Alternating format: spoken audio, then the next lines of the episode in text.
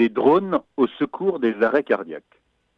Un arrêt cardiaque est bien entendu une urgence absolue, mais ce n'est pas une fatalité. Il faut savoir réagir correctement le plus rapidement possible. Il faut d'abord savoir le reconnaître.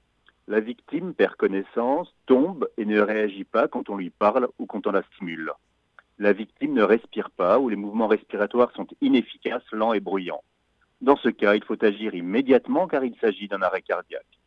Si aucun soin n'est pratiqué dans les minutes qui suivent l'arrêt cardiaque, les chances de survie sont quasi nulles. Quelle que soit la cause, les gestes qui sauvent sont les mêmes et ils doivent être entrepris de toute urgence.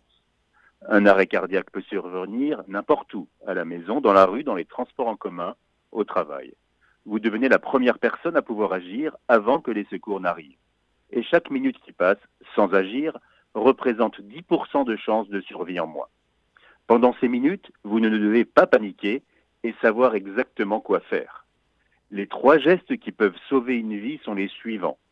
Appeler le 15, faire le massage cardiaque, utiliser un défibrillateur s'il y en a à proximité. Les défibrillateurs sont des appareils permettant de reconnaître une des causes les plus fréquentes d'arrêt cardiaque, la fibrillation ventriculaire, et de la traiter par l'application d'un choc électrique externe. Depuis 2007, chacun d'entre nous, et pas seulement les professionnels de santé, sont autorisés à se servir d'un défibrillateur.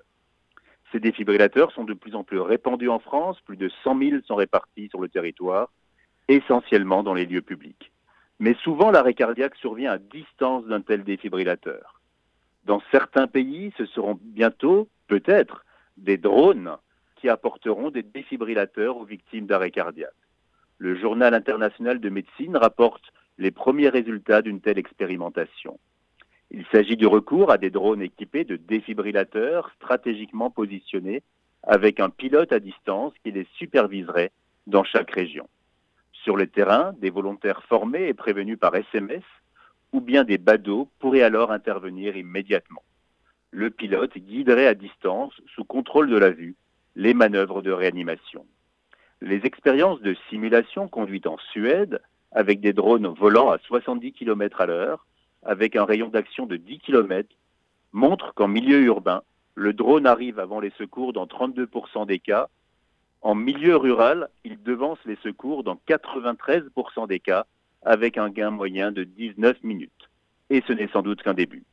Ainsi, on se rend compte que l'évolution de la technologie permettra sans doute, à l'avenir, d'améliorer les pratiques de la réanimation. Mais en attendant, il faut surtout, et la Fédération française de cardiologie s'y emploie, mobiliser les pouvoirs publics pour favoriser l'information des citoyens. Il faut que chacun d'entre nous sache reconnaître un arrêt cardiaque et sache pratiquer le massage cardiaque externe.